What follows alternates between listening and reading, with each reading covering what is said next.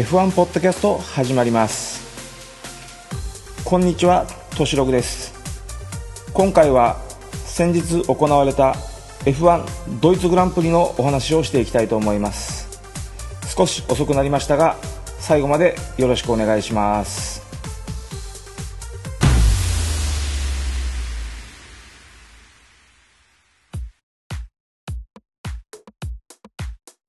2016年以来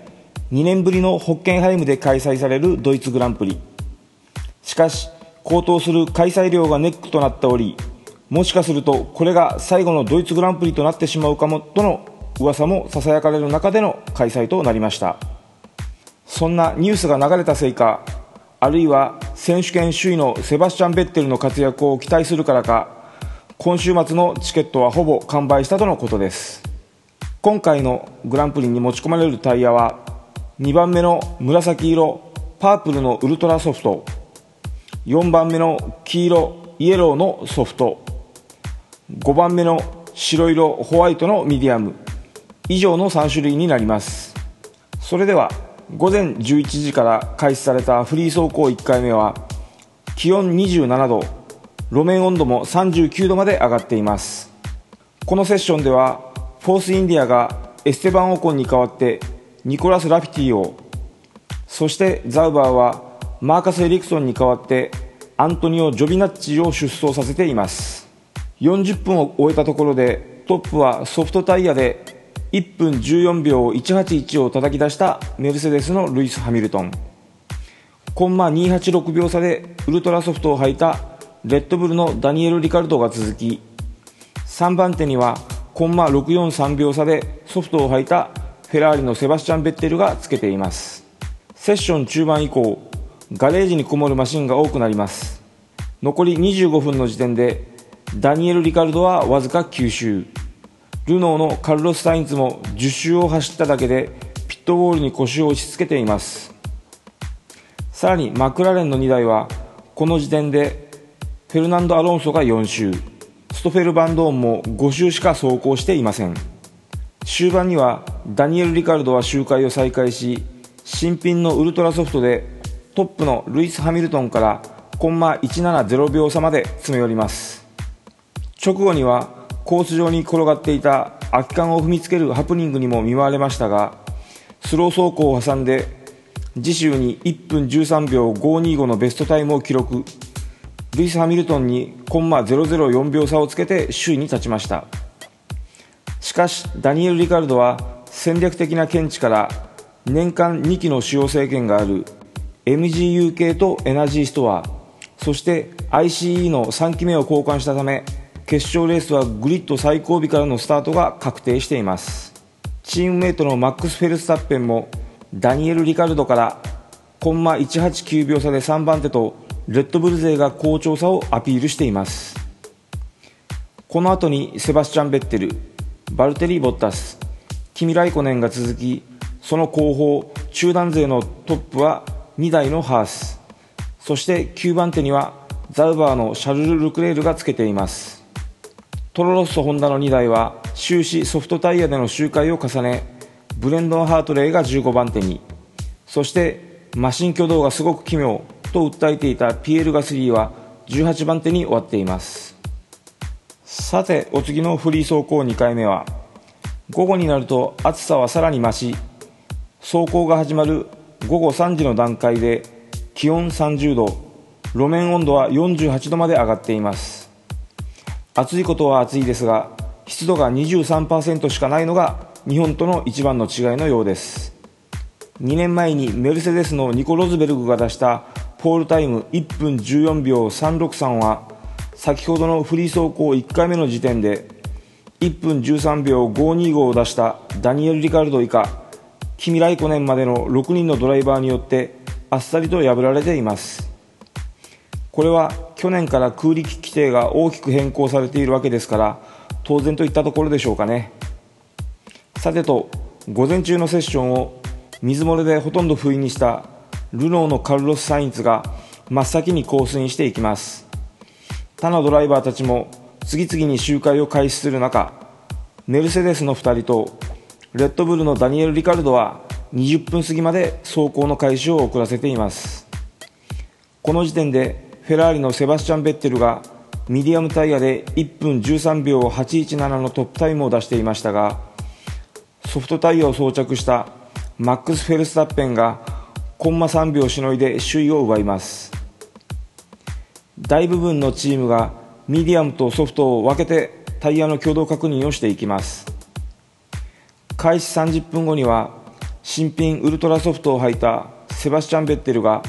1分13秒310のベストタイムで再び首位にこのタイミングで各社はウルトラソフトに変更。ルイス・ハミルトンが1分13秒111でトップに立ち続いてコンマ079秒差でバルテリ・ボッタスが2番手につけます。しかしマックス・フェルスタッペンが全区間をきれいにまとめてハミルトンにコンマ026秒差をつけて首位を奪い返しています。一方最後尾スタートが決まっているチームメイトのダニエル・リカルドはミディアムを装着しレースを見据えたロングランに専念しています。セッションの残り30分は他のドライバーもロングランに移行していきます。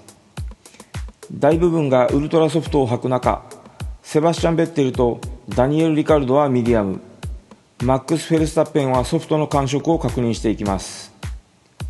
しかしフェルスタッペンはこの後シフトダウンで変な音がするとコメントして早々とピットに戻り走行を中止します。終盤にようやくコースに復帰しましたが周回数はわずか18周にとどまっています。一方2番手3番手につけたメルセデス。4番手5番手のフェラーリはそれぞれウルトラソフトとミディアム。あるいはソフトを各20周前後こなし充実のメニュー消化だったようです。このセッションもハースが中団勢のトップへ。そしてシャルル・ルクレールがすぐ後ろにつけその後にニコ・ヒュルケンベルグエステバン・オコンセルジオ・ペレスカルロス・サインツが続きます。トロロッソ・ホンダの2台はピエール・ガスリーが15番手ブレンドン・ハートレーが16番手とこのセッションでも今一つ速さが発揮されなかったようです。翌日のフリー走行3回目は気温19度路面温度23度雨に見舞われウェットコンディションの中セッションが行われています。開始直後トロロッソホンダの2台を含めた14台がコースインし確認走行を行っていくなどしましたが最終的に20人中タイムを記録したのは9人にとどまっています。詳しくはリンクからご覧いただくということで中身の方は省略させていただきたいと思います。現地時間午後3時ドイツグランプリ予選が開始。へ予報通り12時からのフリー走行3回目はウェットコンディションでしたがその後は雨が上がりドライコンディションでの予選となっています。気温は22度。路面温度は30度と金曜に比べて格段に涼しいコンディションでの始まりとなっています。最初の Q1 では開始直後から各社がウルトラソフトでアタックを開始していきます。マクラーレンのストフェル・バンドーンはギアシフトに問題を抱えましたがなんとか問題を解決してアタックに入っていきます。最初のアタックでフェラーリのセバスチャン・ベッテルが1分12秒538を記録してトップに立ちフェラーリ勢がメルセデス勢の前に出ます。レッドブルはマックス・フェルスタッペンがコンマ641秒差の5番手。新型フロントウィングを実戦採用してきたルノーのニコ・ヒュルケンベルグが中段トップの6番手に立ちハースのロマン・グロージャンも僅差で7番手に続きます。フリー走行の雨で予選を睨んだ走り込みが十分にできなかったため上位勢も Q1 で2セットのウルトラソフトを投入して確認走行を行っていく安全策をとっています。そんな中でメルセデスのルイス・ハミルトンはターン10でマシンをストップ。ハイドロリック系のトラブルによりセッションに戻ることはかなわずルイス・ハミルトンはマシンの脇でがっくりと肩を落とししゃがみ込んでしまうほどの落胆ぶりを見せます。この時の木端の影響もあって6番手ニコ・ヒルケンベルグからコンマ7秒の間に11台がひしめく接戦が繰り広げられこれにより Q1 でのノックアウトは16番手にフォースインディアのエステバン・オコン17番手トロロッソの PL ガスリー18番手にチームメイトのブレンドン・ハートレー19番手にウィリアムズのランス・ストロール20番手にマクラーレンのストフェル・バンドーンが Q1 敗退となっています。ダニエル・リカルドはパワーユニット交換で最後尾スタートが決まっていますがタイムアタックをして9番手で Q1 を通過しています。決勝のスタートタイヤを決める Q2 ではマックス・フェルスタッペンとフェルナンド・アロンソがソフトタイヤを履いてコースイン開始から5分が過ぎたところでザウバーのマーカス・エリクソンがターン13でスピンオフしてイエローフラッグが振られます。3時33分にはコース上にばらまかれたグラベルを清掃するために赤旗が提示され何台かはこの余波を受けて満足のいくアタックができなかったようです。Q2 のセッションは3時42分に再開となり9番手タイムしか記録できていないマックス・フェルスタッペンはウルトラソフトに履き替えてコースイン。バルテリ・ボッタスの1分12秒152に次ぐ2番手タイムを記録します。中団グループでは熾烈なアタック合戦が繰り広げられ中団トップの5番手6番手にはハースがつけ7番手にルノーのニコ・ヒルケンベルグ8番手にザウバーのシャルル・ルクレールに続いてカルロス・サインツが9番手フォース・インディアのセルジオ・ペレスが10番手に入りウルトラソフトで最後のアタックを行ったマクラーレンのフェルナンド・アロンソはコンマ58秒届かず Q3 進出のチャンスを逃しています。そして Q2 でのノックアウトにより11番手にマクラーレンのフェルナンド・アロンソ。12番手にウィリアムズのセルゲイ・シロトキン。13番手にザウバーのマーカス・エリクソンと続きルイス・ハミルトンとダニエル・リカルドは走行することなく Q2 敗退となっています。そして予選最後の Q3 は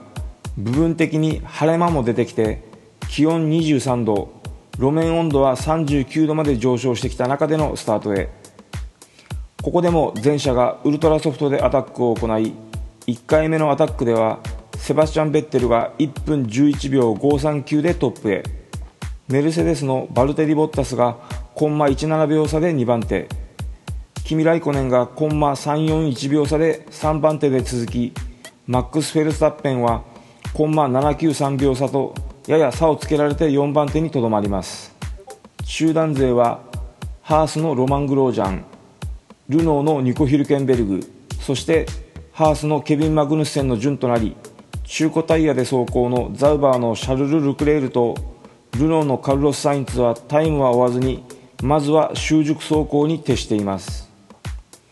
残り3分を切ったところで各社が最後のアタックに向かいます。メルセデスのバルテリ・ボッタスはチーム代表のトト・ウルーフが驚くほどの速さを見せセクター3で全体のベストタイムを記録してセバスチャン・ベッテルの暫定ポールタイムを上回ったものの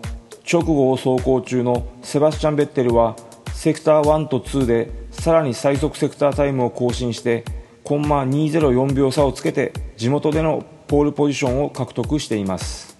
3番手にはコンマ335秒差のキミ・ライコネン4番手には全て出し切ったというマックス・フェルスタッペンが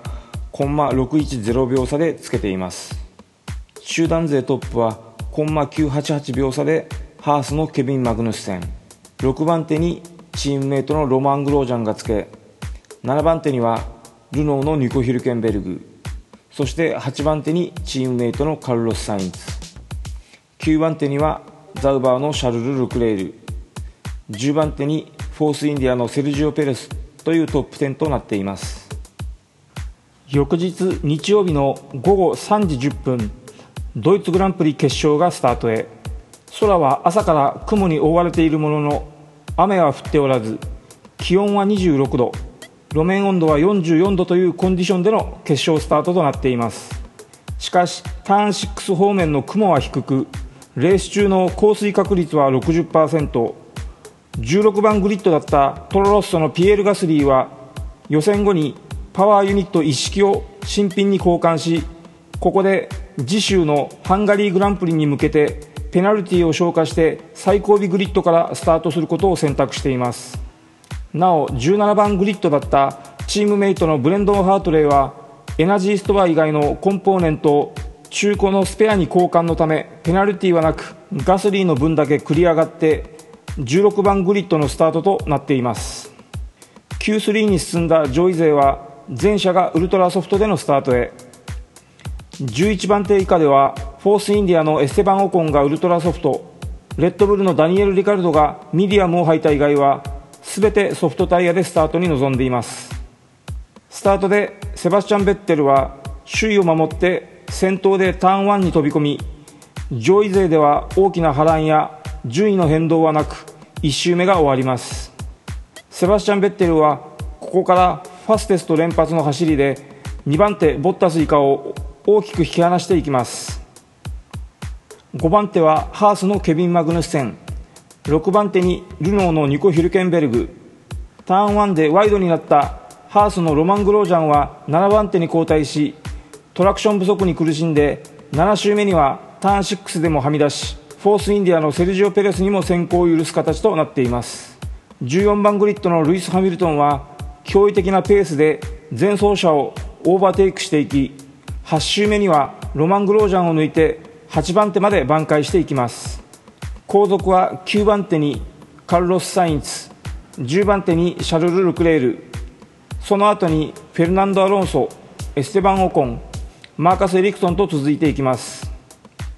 19番グリッドスタートのダニエル・リカルドはなかなかに前の車を抜くことに手こずりながらも10周目にようやくエステバン・オコンを抜いて13番手まで上がっています。一方のルイス・ハミルトンは11周目にはニコ・ヒルケンベルグを14周目にはケビン・マグヌッセンを抜いて5番手まで浮上していきます。15周目に先頭を切ってキミ・ライコネンがピットインしてソフトタイヤに交換しルイス・ハミルトンの2.5秒前のコースに復帰します。18周目にはニコ・ヒルケンベルグがピットインしてミディアムに履き替えると20周目にはケビン・マグヌッセンにカルロス・サインツそしてシャルル・ルクレールが。21周目にはロマン・グロージャン。23周目にはセルジオ・ペレスもピットインしていきます。中段ではダニエル・リカルドがステイアウトして6番手まで上がりフェルナンド・アロンソも7番手まで上がってきています。25周目にはトップのセバスチャン・ベッテルがピットイン。ソフトタイヤでプッシュしていたキミ・ライコネンの1.5秒後方でコースに復帰します。一方バルテリ・ボッタスは28周目にピットインしセバスチャン・ベッテルとルイス・ハミルトンの後ろのコースへ復帰へ。それと時を同じくして29周目にダニエル・リカルドがターン11でストップしリタイアへ。コースはダブルイエローのみでマシンは処理されてセーフティーカー出動には至らずに終わっています。それにしても次戦に向けてグリッドダウンペナルティを犯して新品の PU パワーユニットを投入したレッドブルのダニエル・リカルド陣営でしたがとんだ誤算の結果となってしまいましたね。さてとそれではコースの方に話を戻していきましょう。セバスチャン・ベッテルはキミ・ライコネンの後方約1.5秒差で抑え込まれる形となり33周目あたりからタイムロスとタイヤのダメージを無線でチームに訴えます。チームはなかなか動かなかったものの39周目についにライコネンにチームオーダーを出してベッテルに首位を譲らせます。一方サーキット周辺には雨が接近しておりルイス・ハミルトンは最初のセットのソフトタイヤのままステアウトしてボッタスを抜き3番手まで上がり我慢を重ねていましたが42周目にピットインしてウルトラソフトに履き替えます。しかしその直後44周目のターン6で雨が降り始めます。ここでザウバーのシャルル・ルクレールマクラーレンのフェルナンド・アロンソそしてトロロッソのピエール・ガスリーらがピットに飛び込みガスリーはウエットタイヤを他の2人はインターミディエートに交換と対応が分かれました。フェラーリ勢とメルセデス勢の4台のマシンはドライタイヤのままステイアウトしていきますがレッドブルのマックス・フェルスタッペンはピットインしてインターミディエートに交換。ピエール・ガスリーも再びピットインしてインターミディエートに履き替えますが無情にも雨は急速に上がり47周から48周目には各社が再びピットインしてドライタイヤに戻すことになってしまいました。しかし今度は直後にターン1から2の方面から雨が降り出しスタジアムセクションもウェットコンディションになっていきます。そしてなんとここで首位を走るセバスチャン・ベッテルがリタイアの映像が飛び込んできます。ターン13で濡れた路面に足を取られた彼のマシンはグラベルで止まりきれずにそのままタイヤバリアにクラッシュ。まさに上手の手から水が漏れるとはこのことなんでしょうか。それはちょっと言い過ぎでしょうか。とにかく前線のルイス・ハミルトンの母国グランプリとなるイギリスグランプリで勝利を収め今回のベッテル自身の母国グランプリであるこのドイツグランプリでもここまでレースをリードして間もなく勝利の女神の肩に手をかけようとした矢先でのこのミステイク。まあ最終的な詳しい情報は伝わってきてはいませんがセバスチャン・ベッテルの落胆はかなりのものだったのではないでしょうかね。近年のドイツグランプリは国内の2大サーキットこのホッケンハイムとニュルブルクリンクの2つのサーキットで各年開催ということで交互に F1 グランプリを開催してきたわけですが2015年のニュルブルリンクサーキットの財政難による開催キャンセル以降はドイツグランプリ自体がホッケンハイムでの各年開催となってしまっていました。そしてこのホッケンハイムサーキットでの開催権の現在の契約も今年までとなっており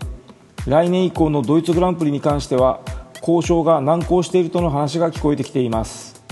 今年のこのドイツグランプリがチャンピオン経験者でもあるセバスチャン・ベッテルの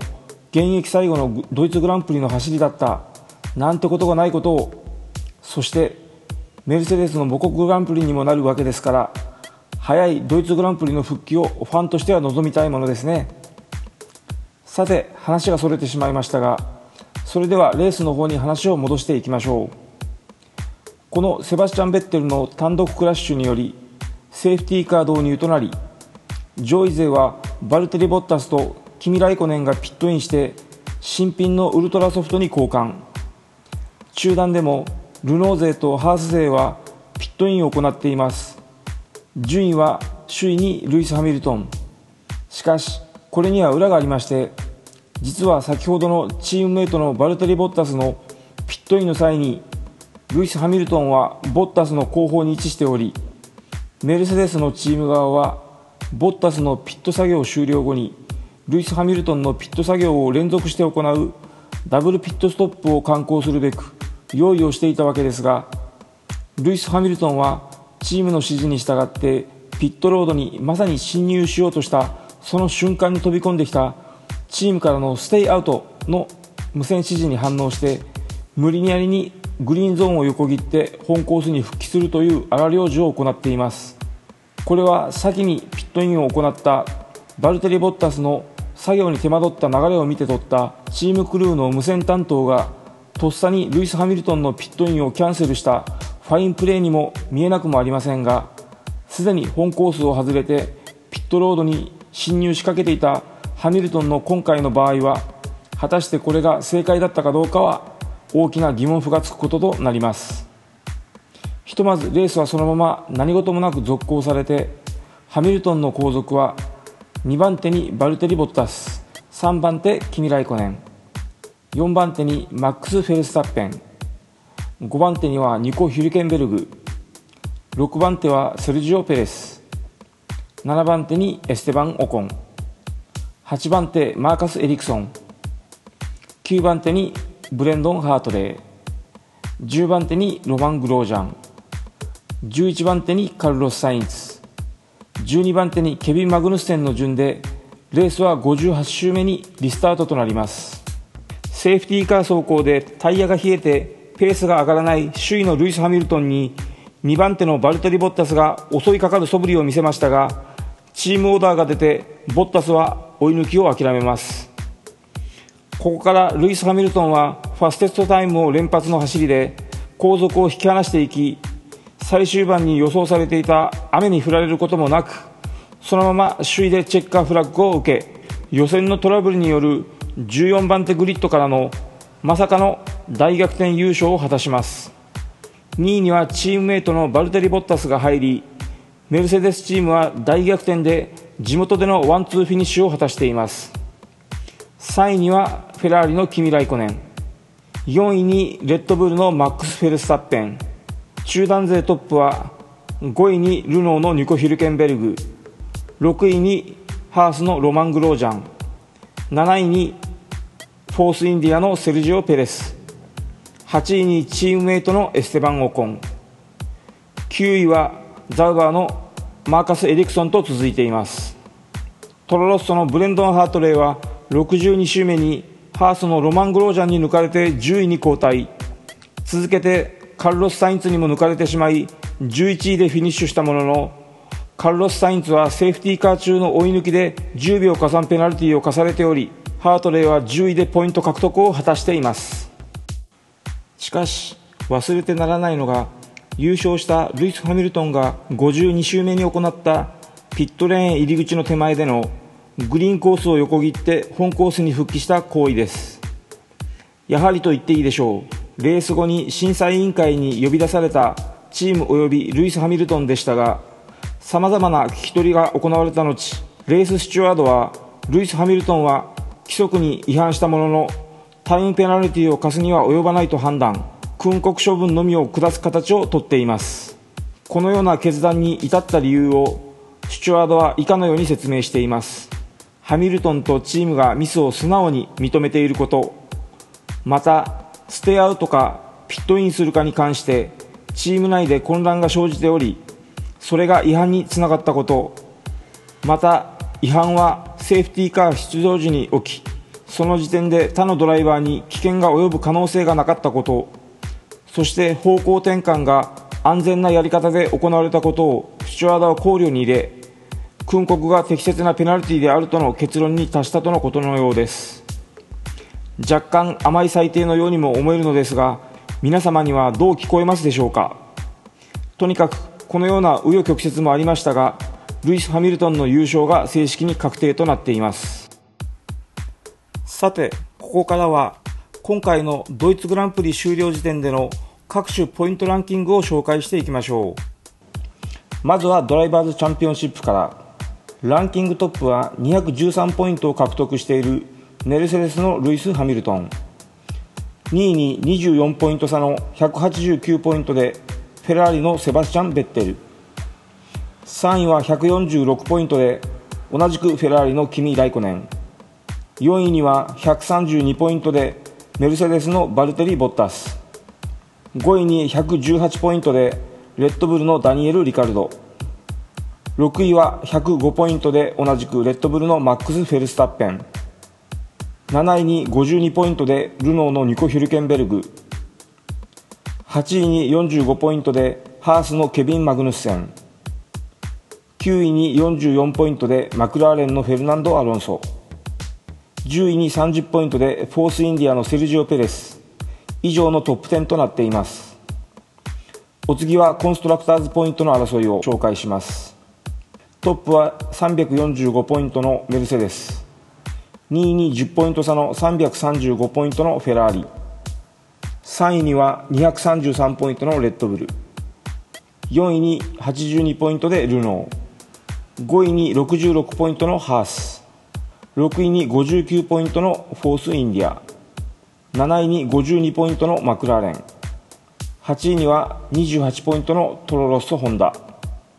9位に15ポイントのザウバー。そして最下位の10位には4ポイントのウィリアムズ。以上の順位になっています。いよいよ次戦は前半戦の最後サマーブレイク前最後のグランプリとなるハンガリーグランプリで今回のドイツグランプリに続いての2週連続開催のダブルヘプターとなります。このドイツグランプリを失意の予選の14番手グリッドからの大逆転勝利をものにしランキングトップの座の奪還に成功したルイス・ハミルトン。一方イギリスグランプリの勝利に続いての母国ドイツグランプリ勝利で2連勝そしてポイントメイキングを盤石にしたかったセバスチャン・ベッテルでしたが雨のレースの中で失敗に終わり痛恨のノーポイントレースを演じてしまうことになってしまいました。次戦ではどのような巻き返しを図るのか注目です。さてとこのポッドキャストでは Twitter のハッシュタグとしログスペルがシャープ TOSHIROG ハッシュタグトシログでこちらにて皆様からのご感想ご意見などのコメントを募集させていただいております。よろしければご気軽に書き込みをお願いします。本日も私の拙いおしゃべりに最後までお付き合いいただきありがとうございました。次回は前半戦最後の第12戦ハンガリーグランプリのおしゃべりをしていきたいと思います。ポッドキャストの制作配信が遅れていること深くお詫びします。それでは本日はこの辺で失礼します。